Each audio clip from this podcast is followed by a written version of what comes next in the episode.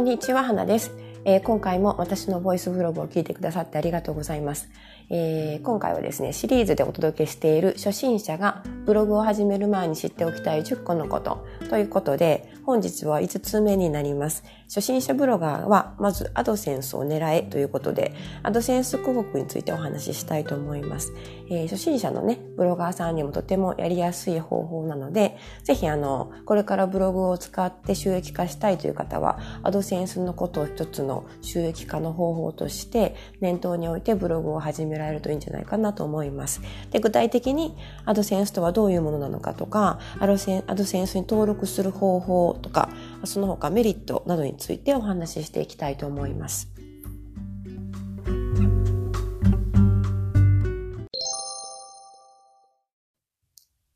はい。ではまず最初に、アドセンスとは一体どういうものなのかについて、その概要をさらっと説明しておきます。アドセンスというのはですね、Google 社が提供する自動広告配信サービスなんですけど、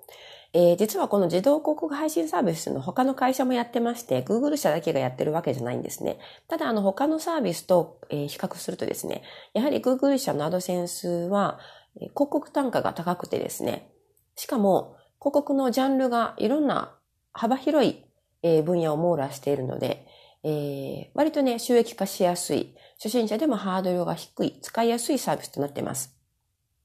ですので、まあ、多くのブロガーさんがね、このアドセンス広告というのを利用されているんですけれども、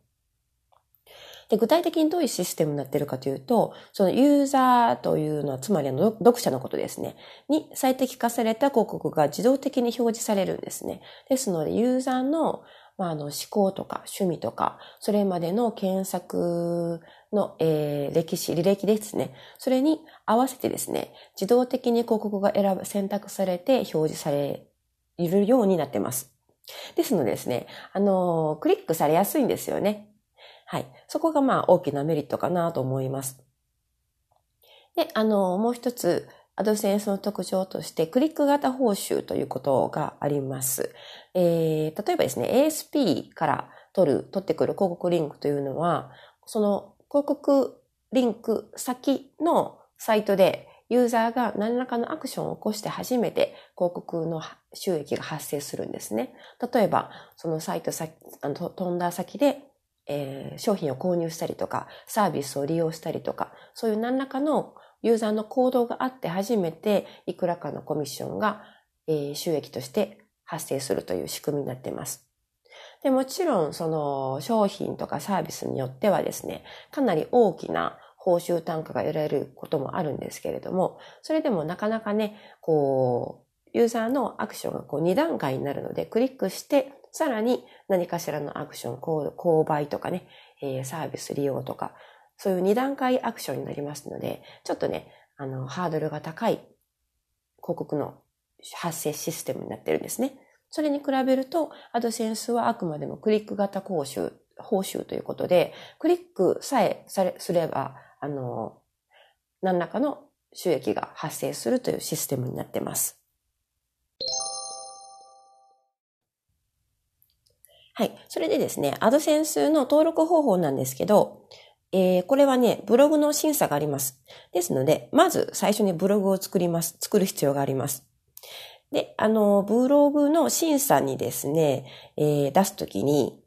独自ドメインでなければいけないという条件が今はあるんですね。でですね、あの、まあ、ブログを作るときに、えー、まあ、ブログ開設してすぐでも、まあ、しばらく経ってからでもいいんですけど、とにかく独自ドメインを取得して、独自ドメインを設定しましょう。そして、ある程度ブログにあの、記事が溜まったらですね、えー、申請することができます。アドセンス、Google アドセンスにアクセスして、えー、申請してみてください。で、このあのブログ審査に関わる時間はですね、結構ピン、ピンキリというか、かなり差がありまして、申請して数日ですぐ合格したという人もいればですね、あの、私のケースのように、6週間ぐらいしてからやっと通過したというケースもあり、まあ人によっては何回もこう、審査に落ちて、再審査を、あの、請求してですね、まあ、何十回も失敗してやっとクリアしたという人もいます。ですので、これかなりあのケースバイケースなので、どのくらい審査に時間がかかるというのは言えないんですけれども、まあ、とにかく審査がね、通過すると広告表示が開始されます。そして広告表示が開始されて、で、まあ、えっ、ー、と、毎日のこうリアルタイムでですね、今いくら収益が上がってますよというのはツールを使えば出てくるんですけれども、ある程度の最低支払い、えー、金額というのがありまして、これはそれぞれの国の通貨によって変わってきますが、その最低支払い金額をクリアすればですね、えー、自分の登録した銀行口座に報酬が振り込まれるという形になります。はい。そして、アドセンスのメリットをね、少しお話ししておきたいと思います。まずあの、先ほどあの、冒頭でも言いましたけれど、読者に最適化された広告が出されるので、クリックされやすいんですよね。ですので、その分、収益につながりやすいです。えー、あの、初心者の方でもね、ブログを書いていて、アドセンスなら結構ね、えー、短い期間内に収益発生という方は多いんですよね。でですね、あの、広告の管理も簡単です。広告のコードを一度貼り付けるだけで、えー、その後は自動的に広告を配信してもらえるので、わざわざね、広告を自分でこうペタペタ貼り替える必要がないんですね。これが、例えば ASP のから取った広告リンクとかですと、あの、まあ、結構よくあるんですけどね、ASP で扱われているプログラムそのものが、アフィリエイトプログラムそのものが終了しましたとかね、あの、このリンクバナーはもう使えなくなりましたとか、そういうことがね、結構あるんですよね。で、あの、そのたんびに、えー、広告を貼り替える手間が出てくるわけです。その点、アドセンスの広告はですね、その、まあ、広告貼り替えとかね、広告が、あの、なくなりましたとか、このプロ、この会社の広告もストップですとかいうのがないので、もう一旦広告コードを設定しておくと、あとはもう本当にノータッチで、メンテナンスなしでほったらかしでも大丈夫という、それがかなり大きなメリットだと思います。で、あの、まあ、同じような自動広告配信サービス、他社のものと比較するとですね、アドセンスというのは広、報酬がね、やはり高いんですよね。私も他の広告を使ったことがあるんですけど、やっぱりね、アドセンス広告の単価というのは、うん、かなりあの、高いというか、その幅、ギャップもね、かなり大きいです。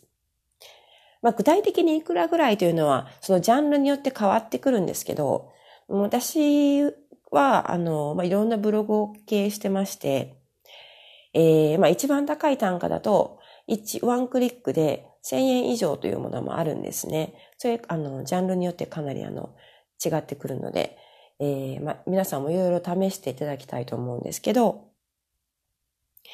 ですが他社ではね、やはりね、さすがにワンクリック1000円というのはないんじゃないかなと思うんですよね。あもしかしてアダルト系だとあるのかもしれないんですけど、アダルト系私やったことがないので、ちょっとお話できないんですが。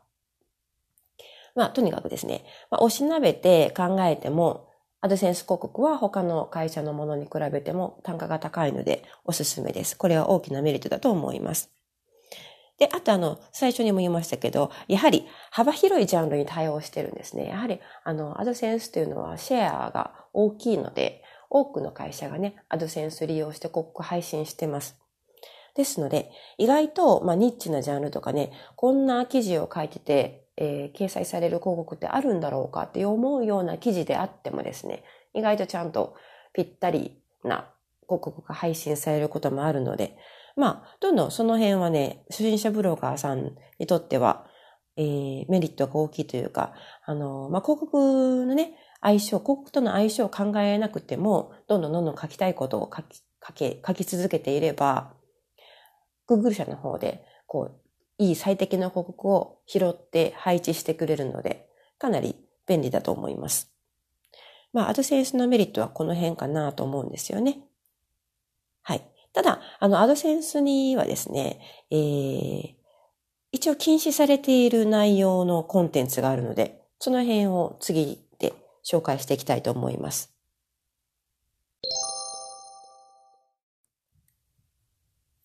はい。それで、アドセンスをね、使うときに気をつけたいのは、えー、Google 社のポリシーで禁止されているコンテンツがありまして、それらのコンテンツにはアドセンス広告は表示できないことになっています。というか、もしそういう禁止コンテンツにアドセンスが貼られているとですね、あの、警告を受けることになりますので、まあ、よくよく内容を吟味して注意してもらいたいんですけれども、これはですね、えー、っと、アドセンスの、えー、公式サイトですね、そちらにあの、はっきりと禁止コンテンツという項目がありまして、かなりボリュームたっぷりの記事として書かれてますので、一度それをね、確認してもらえるといいんじゃないかなと思います。まあ、ざっくりとね、えー、説明しておくと、例えば、まあ、アダルト系とかね、性的な表現、これダメなの分かりますよね。で、あの、違法コンテンツ、これも NG です。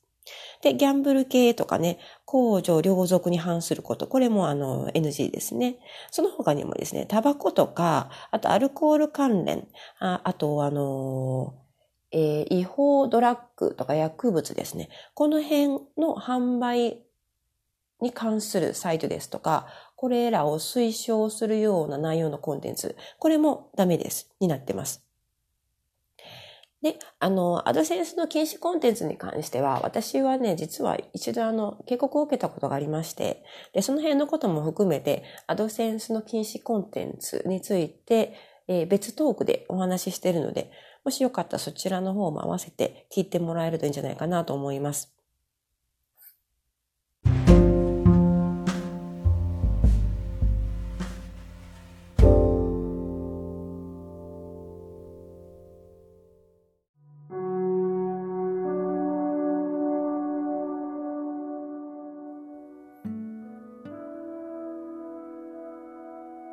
はい。というわけで、今回は初心者ブロガーさんにおすすめなアドセンス広告についてお話ししてみました。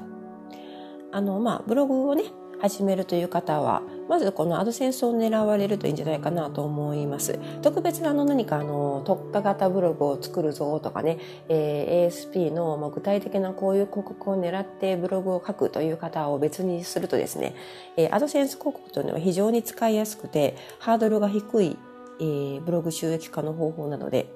まあ、ぜひこの辺を狙ってターゲットに据えてですね、ブログ作成を進められるといいんじゃないかなと思います。まあ、気をつけたいのは、アドセンス広告が掲載できないコンテンツがあるということですがね。これの最後のところでお話ししましたが、これに関しては別のトークでもお話ししてるので、えー、結構ね、いろいろあるんですよ、禁止コンテンツ。ですので、まあ最初からね、ブログを開設する最初の段階から、えー、こういう、どういう内容が NG になるのかというのは、とりあえず頭のあの片隅に置かれておくといいんじゃないかなと思います。特にですね、アドセンスの申請をするときにはですね、この、これらの禁止コンテンツが含まれていると、おそらく、まあ、アウトになるので、まあ、ブログをね、アドセンスを狙ってブログを書く場合は、まずこの禁止コンテンツには目を通しておいてください。ということで、今回は以上になります。いかがだったでしょうか？今回あのシリーズでお届けしているので、もしよかったらですね、お気に入り登録とかチャンネル登録してもらえると、えー、次のコンテンツを投稿した時に通知が届きますので、よろしくお願いします。ということで、えー、今回も最後までお付き合いいただきましてありがとうございました。では、また次回。